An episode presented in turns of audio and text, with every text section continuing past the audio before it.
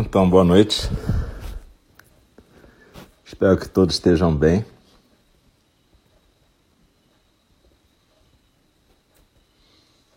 Então, boa noite. E a gente está iniciando agora a prática da noite de 28 de outubro de 2020, quarta-feira. Eu sou o Alcio. Esse aqui é o nosso templo Enindi, o templo Zen do Cuidado Amoroso Eterno Virtual.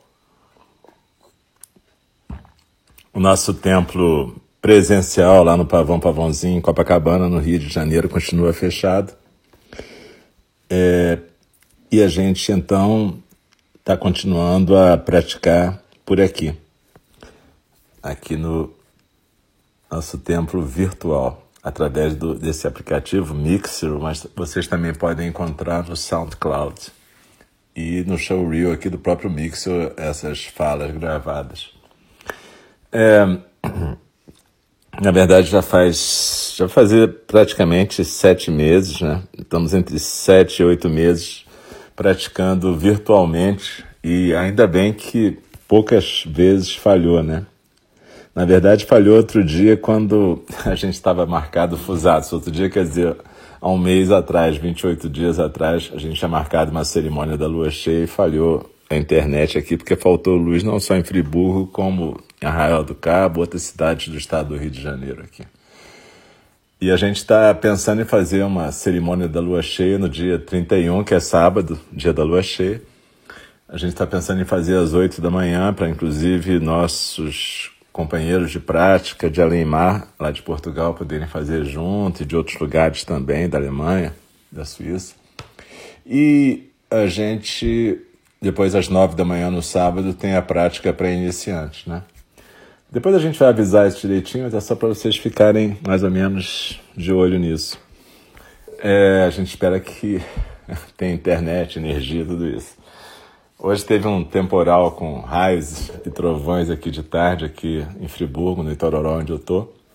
Mas ainda bem que passou agora, acho que a chuva está descendo lá para o Rio, não sei. Mas aqui está tranquilo, deu para ver a Lua, Marte. Tá bem bonitinho e os cachorros estão tranquilos.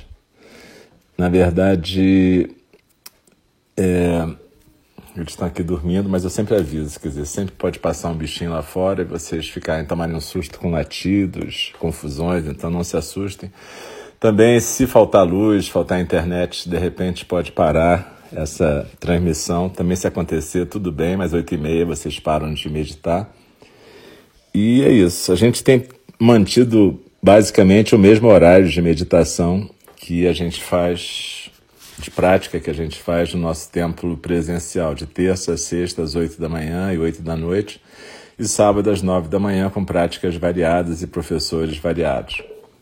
Enfim, é, então a gente sempre faz essa pequena introdução. Eu peço desculpas para quem já conhece tudo isso, mas é porque a gente nunca sabe se vai aparecer gente que nunca teve aqui, então a gente sempre dá esse tempinho até chegar às 8 horas da noite, a gente efetivamente começar a prática de meditação orientada. Então a gente sempre sugere que a pessoa sente num lugar tranquilo da casa, onde estiver, do lugar onde estiver. Não precisa ser zero barulho, porque não existe zero barulho, só se a gente realmente estiver totalmente surdo, né? Mas a gente procura, em geral, um lugar mais tranquilo, sem televisão por perto, sem barulhos muito intensos.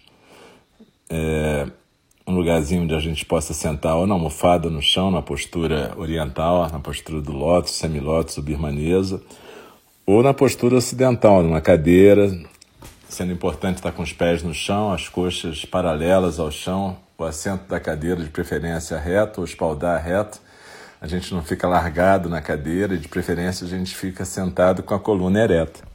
Mas eu sempre lembro que a gente fica aqui é, dizendo que você pratica na postura que você puder. Se você tiver problemas posturais, dores e tiver que fazer deitado, como algumas pessoas já me falaram, está tudo certo.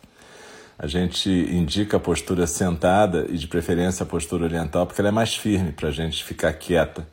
Mas eu, por exemplo, sento numa cadeira, na postura ocidental, né? Eu estou com 64 anos agora, e há algum tempo que eu já não sento mais em postura de lótus, porque se eu sentar pode ser que eu fique que nem o Buda pro resto, assim, uns seis anos sentado em posição de lótus sem conseguir descruzar. Então, na verdade, eu sento numa cadeira e eu estou aqui tranquilo, na minha cadeirinha, e a gente tenta manter a coluna ereta, mas sem tensão. Então, lembra, é, a postura básica é, é os a mão direita embaixo, a mão esquerda sendo sustentada pela direita, os polegares unidos, sem tensão, os ombros soltos, coluna ereta, cabeça bem equilibrada no pescoço. E a gente assim vai fazer tanto a prática da meditação orientada quanto a prática da fala do Dharma, que é às oito e meia da noite mais tarde hoje. A fala do Dharma a gente vai estar terminando o capítulo sobre empatia do livro Na Beira do Abismo, é, Standing at the Edge, da Roshi John Halifax, nossa professora lá do Novo México, do PAIA. E a gente vai estar terminando esse capítulo sobre empatia. Depois eu vou até falar quais são os capítulos que a gente já leu do livro. Mas enfim, tá tudo numa playlist lá no SoundCloud chamada Na Beira do Abismo. Tem todas as leituras desse livro desde o começo. Foi ainda antes da pandemia. Então a gente às oito e meia vai estar fazendo a fala do Dharma. Eu sempre lembro, a fala do Dharma é a mesma postura do Zazen. E é uma prática de Zazen, só que em vez de a gente ficar simplesmente focado na meditação, a gente vai estar focado na respiração e deixando as palavras também fluírem através de nós. Então daqui a pouquinho, daqui a dois minutos, a gente vai começar a nossa prática guiada de hoje. Eu aqui tenho um Buda, um incenso. Essas coisas todas ajudam a gente a criar um, ambiente, um clima, né? Em psicanálise a gente chama isso de setting. Ou seja, você chega no consultório, senta naquela poltrona que você está habituado, vê o terapeuta e de repente a coisa já facilita para você se abrir. É um, é um tipo de ritual. Então, se você puder criar um lugar com ritual na sua casa, onde você estiver, muito bacana também. Você tem um lugarzinho, se não tiver alergia, coloca um incenso, bota uma imagenzinha, senta tranquila e aí você pode criar um hábito. É, na verdade, a gente induz a mente da gente a já entrar no quadro da meditação fazendo essas pequenas coisas. A gente toma um pouco d'água antes para não ficar com a garganta seca, a gente procura também fazer xixi antes para não ter que ter vontade ao banheiro no meio da meditação. Exatamente como se você estivesse no templo lá em Copacabana ou em qualquer outro lugar, tá? Por isso também a gente faz um pequeno intervalo aqui entre a prática da meditação e a fala do Dharma, para dar tempo de vocês poderem fazer alguma coisa, tomar uma água, banheiro. Lá no templo não tem esse tempo, né? Na verdade, vai direto. É meia hora de zazen, meia hora de fala do Dharma, ou um pouquinho mais às vezes, ou um pouquinho menos. Mas enfim, então a gente vai dar início à nossa prática de meditação orientada hoje. E eu queria agradecer muito a todas e todos que estão aqui presentes, juntos e juntas. Na verdade, todas nós e todos nós, instrutores de NND, a gente tem praticado muito mais com a presença de vocês. Na verdade, a presença de vocês praticando junto com a gente nos estimula a continuar a nossa prática e nos estimula a achar formas de compartilhar o nosso Dharma. Quando a gente faz uma meditação guiada, a gente nada mais está fazendo do que compartilhar o nosso Dharma, que é uma forma da gente cumprir nossos votos de Bodhisattvas, né?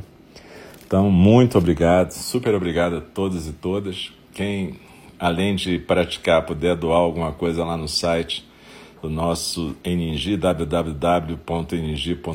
Super obrigado, porque a casa física continua lá, sendo mantida pelo nosso irmão Diego, Alegria do Dharma, e pela Prandara, e tem bichinho, tem, tem planta, tem a casa, tem eles. Então, quem puder ajudar a manter lá, show. Agradeço imensamente. E quem só puder ajudar praticando com a gente, show também. Maravilhoso vocês estarem aqui. Muito obrigado. Então, quando a gente vai praticar meditação, eu vou fazer o sino, convidar o sino a soar três vezes.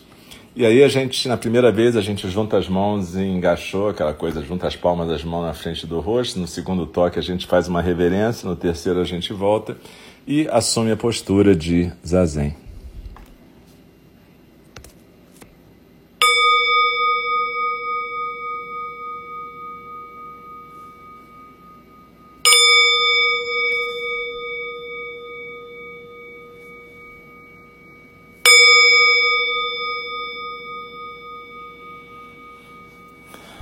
Inspirando e expirando suavemente.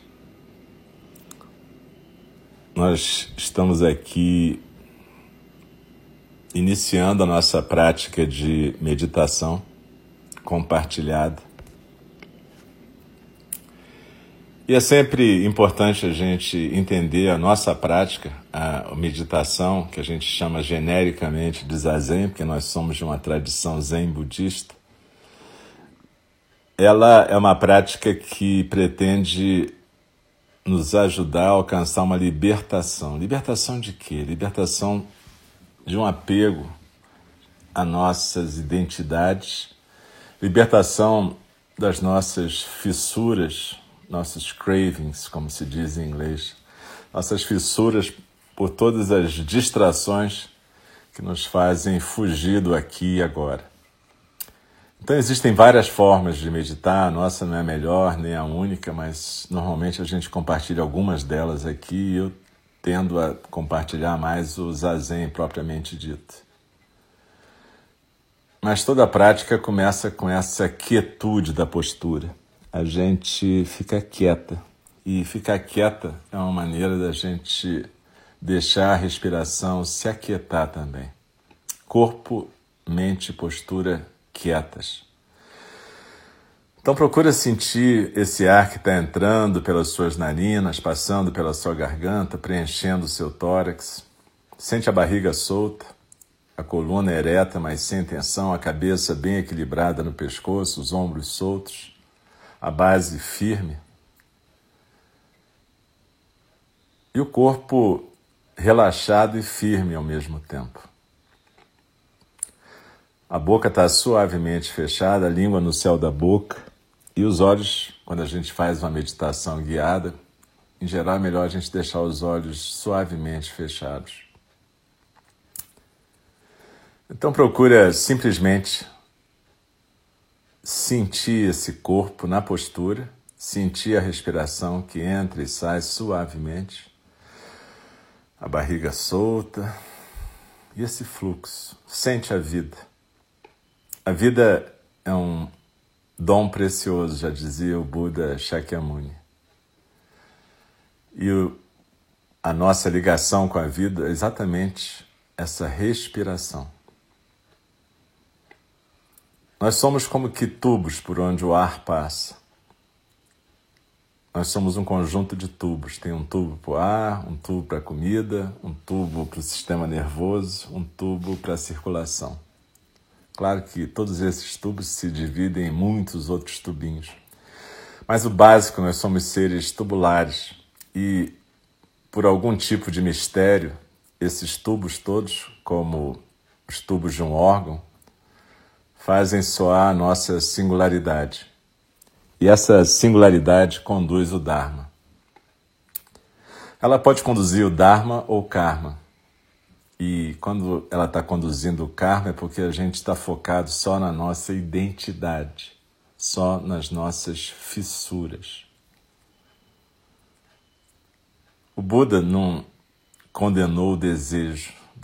Se a gente não tiver desejo de praticar, a gente não está aqui junto. Se a gente não tiver desejo de se libertar desse apego às identidades, a gente não vai se libertar nunca. Ele nos advertiu quanto ao apego, a tanha, a fissura.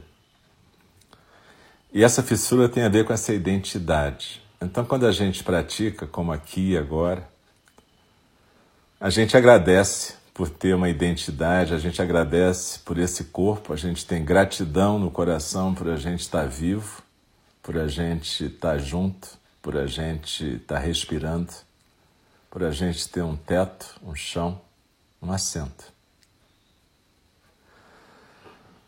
A gente agradece também até por ter eletricidade e internet. E aí a gente percebe que existe todo um conjunto de causas e circunstâncias que torna possível para nós sermos tubos condutores do Dharma agora.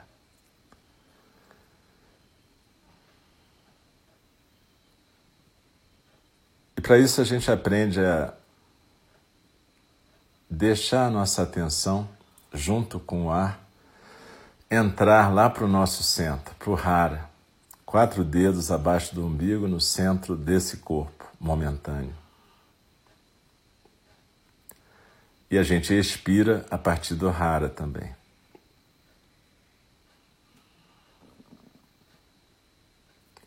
Perceba que esse corpo, essa respiração, eles estão sendo possíveis nesse momento por uma série de conjunturas. E o nosso encontro está tornando possível que o Dharma aconteça. É sempre assim. Tudo se junta num dado momento para que o Dharma aconteça, se a gente se desapegar dessa identidade e fissuras, ou para que o karma aconteça, se a gente insistir em fazer valer a vontade dessa identidade. Deslizando na expiração, eu me aquieto aqui e agora. E eu sei que a minha voz é a voz desse corpo-mente singular. Mas ela pode transmitir qualquer coisa kármica ou ela pode ser um veículo para o Dharma. Zazen Dogen Zenji dizia tudo que a gente faz, mas é tudo que a gente faz quando a gente aprende a habitar esse centro no Hara.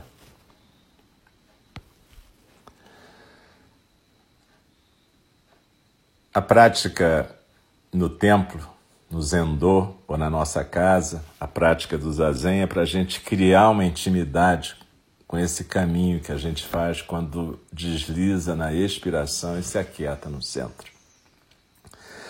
Para que quando a gente estiver andando pela rua, conversando, comendo, se encontrando com as pessoas, com os seres, com as árvores, com os animais, com o céu, com o vento, para que a gente possa a partir do nosso centro, deixar fluir o Dharma. Para que a gente possa sempre lembrar desse milagre que é a gente estar tá funcionando aqui e agora. Simplesmente a partir do vento. Se você já acendeu uma fogueira, você sabe que a fogueira precisa do vento para funcionar. Mas ao mesmo tempo, não basta o vento, ela tem que ter lenha, tem que ter alguém avivando fogo, tem que ter um local adequado, enfim. Milagrosamente, tudo isso está acontecendo nesse corpo-mente, nesse instante, simplesmente com um sopro. Tem um sopro que flui e faz tudo isso poder acontecer. Então a prática do zazen se inicia com gratidão, gratidão por todas essas causas e circunstâncias e fatores que estão se manifestando nesse momento. Gratidão quando a gente acorda de manhã e está vivo e pode olhar em volta. Gratidão pelas nuvens pesadas de chuva ou pelo céu claro com sol. Gratidão por um teto, uma cama. Gratidão por estar aqui e agora. Esse é um primeiro passo para a gente se desapegar desse agarramento com a identidade. Gratidão para a gente entender que a gente está existindo por um monte de circunstâncias, pessoas, coisas e seres. E cada vez que a gente desliza na expiração e se aquieta no centro, não é para você se sentir um mestre zen ou alguém que alcançou alguma coisa, ao contrário é para poder perceber o quanto que essa estrutura por onde está passando esse vento, na verdade, não é sua, não é você.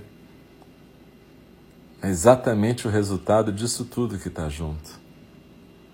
Nesse momento eu sou o resultado da luna da caramba roncando aqui ao meu lado, do incenso que passa pelas minhas narinas, essa energia elétrica que permite que eu esteja compartilhando com cada uma e cada um de nós esse momento. Então esse Dharma não é o Dharma do Alce, é o Dharma da Luna, do caramba, do Alce, da energia elétrica, da internet, do Theo, da Débora, do Márcio, de todo mundo que está aqui.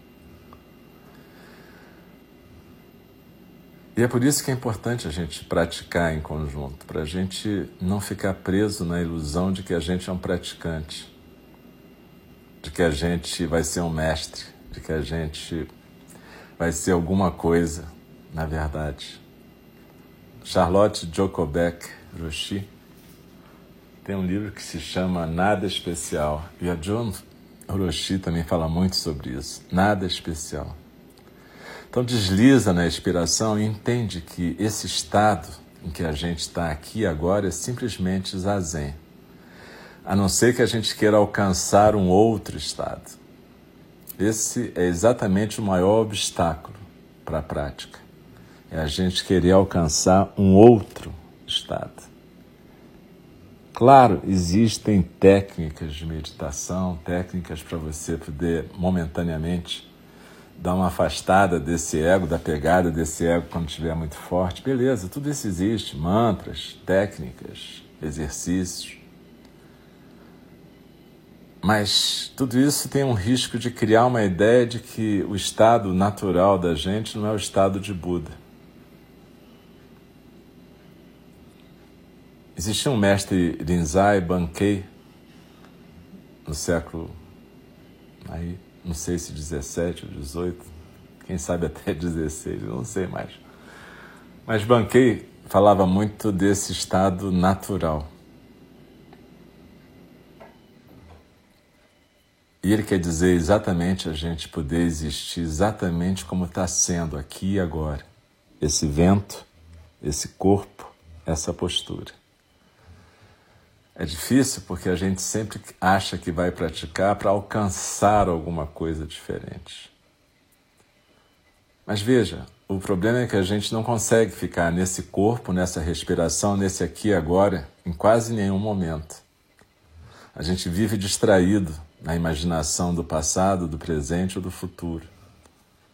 E é por isso exatamente que a gente acha que tem que praticar para alcançar esse outro estado. E nesse sentido a gente está até certo, porque o estado natural que a gente fica não é a mente de Buda, é exatamente o estado naturalmente distraído no qual a gente costuma viver.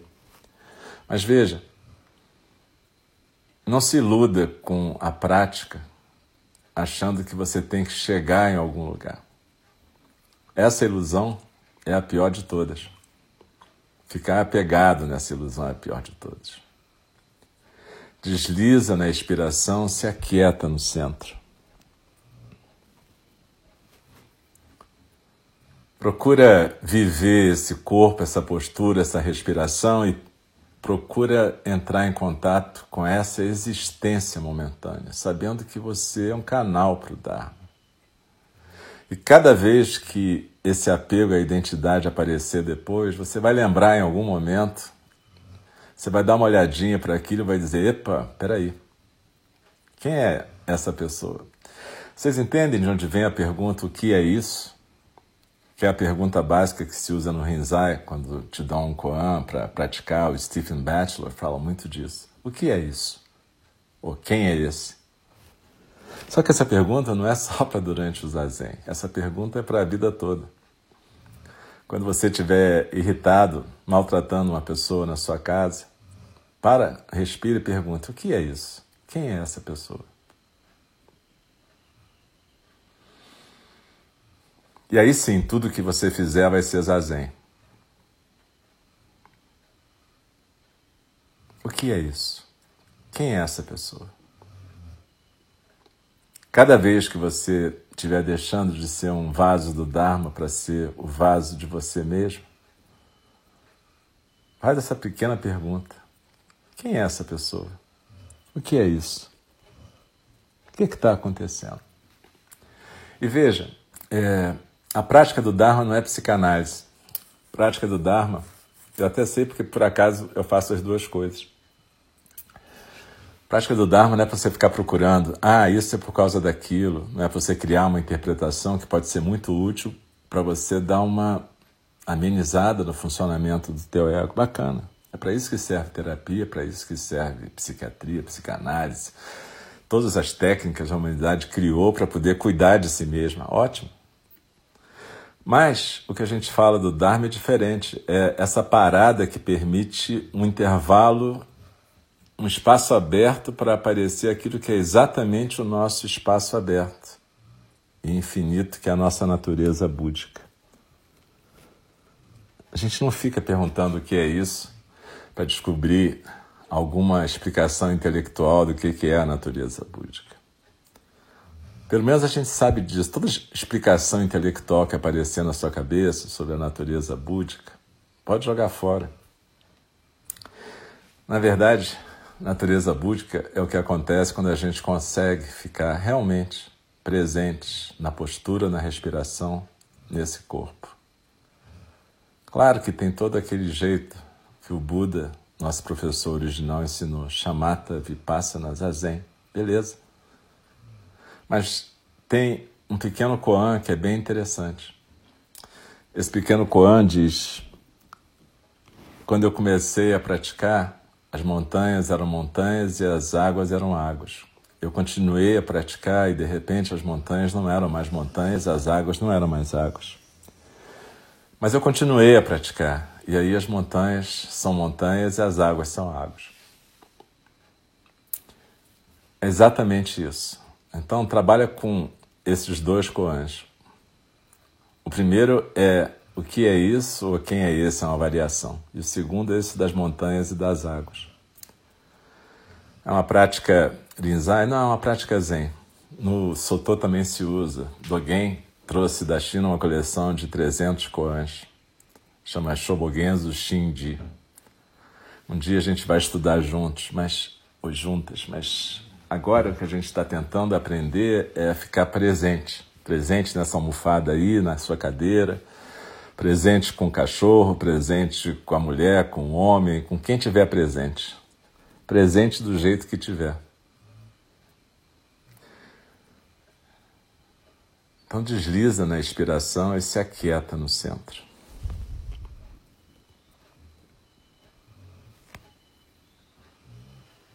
A gente vai fazer um pequeno silêncio de dois minutos, então. Simplesmente desfruta da expiração e da presença.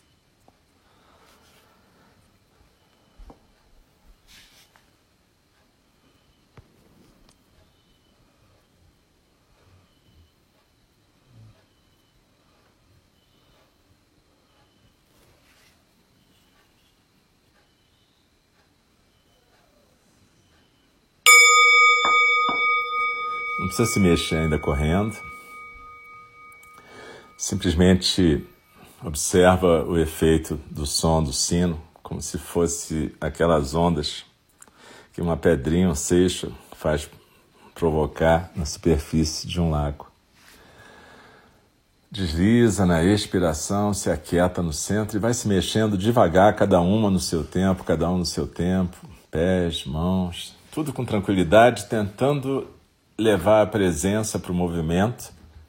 E lembrando que zazen tanto é movimento quanto quietude, se a gente conseguir estar presente. E lembra dos dois koans, para a gente poder ir praticando juntos e juntas essa semana, mesmo quando não estivermos oficialmente juntas e juntos. É, eu dei um aviso no começo, nem todo mundo estava aqui, que no sábado, às 8 da manhã, provavelmente a gente vai fazer o Fusatsu, que mês passado a gente não conseguiu, porque faltou luz aqui, faltou luz em várias cidades do estado do Rio. Mas a gente espera que sábado, 31 de outubro, a gente consiga às 8 da manhã e às 9 vai ter a meditação para iniciantes, conduzida pelo nosso irmão Roberto. Mas às 8 a gente vai ter o Fusatsu, que a gente pretende conduzir em conjunto. Vários professores e várias professoras de NG junto comigo, através de um através de um aplicativo novo. A gente, o Theo, nosso irmão ordenado também, monge lá de Portugal, que também está presente, ele ofereceu para a NG uma assinatura do Zoom. Depois ele vai colocar ele vai colocar aqui no, no, no chat como é que faz para entrar, para a gente entrar no sábado às 8 da manhã. E, não 8, né? 10 para as 8 da manhã para a gente poder estar junto no Fusatsu, que é a cerimônia da lua cheia, para quem quiser. E vamos ver se a gente consegue dessa vez, né? A cerimônia da lua cheia. Acho até que teve outra lua cheia no começo de outubro. Foi isso que aconteceu. E a gente está tendo outra chance em outubro, então, de fazer a cerimônia, que é uma cerimônia, para quem não sabe, em que a gente renova nossos votos de bodhisattvas, ou seja, nossas intenções de praticar o Dharma conforme o Buda Shakyamuni ensinou. Então, é, eu vou pedir para o Theo colocar aqui depois no chat e também depois a gente vai avisar em outros lugares. Hoje a gente vai, daqui a pouquinho, na fala do Dharma, às oito e meia, a gente vai começar um pouquinho antes, daqui a pouco, daqui a um minuto ou dois, eu devo encerrar essa transmissão. Muito obrigado, Theo. Theo Barroqueiro está ali. Ele colocou no, no chat Fusatsu, então todo mundo já tem aí, vai ficar anotado. Super obrigado, Theo. Muita saudade de estar com você em pessoa e também da Natasha, nossa irmã Natasha, professora, que está lá em Portugal também, está em Tancos, ajudando a instalar Enindi em Portugal. Lá vai chamar em Ninji também, mas vai ter um templo zen lá, porque vai ser um pouco diferente o projeto, eu não vou ficar falando sobre isso, mas enfim, agradeço já a Natasha, agradeço a Bianca que colocou o nosso templo de um jeito muito mais moderno, agora a gente tem podcasts no Apple Podcasts, no Spotify, enfim, tem uma galera trabalhando e se doando para que a prática possa se compartilhar e ser transmitida e ser preservada pelas pessoas, mas apesar das pessoas, a gente vai sumir, mas o que a gente espera é que a prática continue sempre. Galera, muito obrigado. Eu vou fazer um pequeno intervalo agora e daqui a quatro minutos a gente volta. Então faça um xixi, toma água. Quem for voltar para a fala do Dharma. Quem não for, muito obrigado e vai ficar gravado de qualquer jeito. Um abraço para vocês. Até daqui a pouquinho.